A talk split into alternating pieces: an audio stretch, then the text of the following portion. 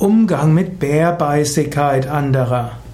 Manche Menschen sind feinfühliger, manche sind höflicher, manche sind sehr subtil und manche sind etwas gröber, also bärbeißiger.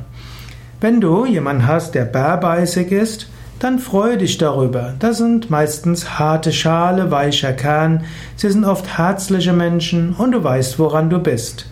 Du musst ihnen nicht die Grobheit vorwerfen, sondern genieße es.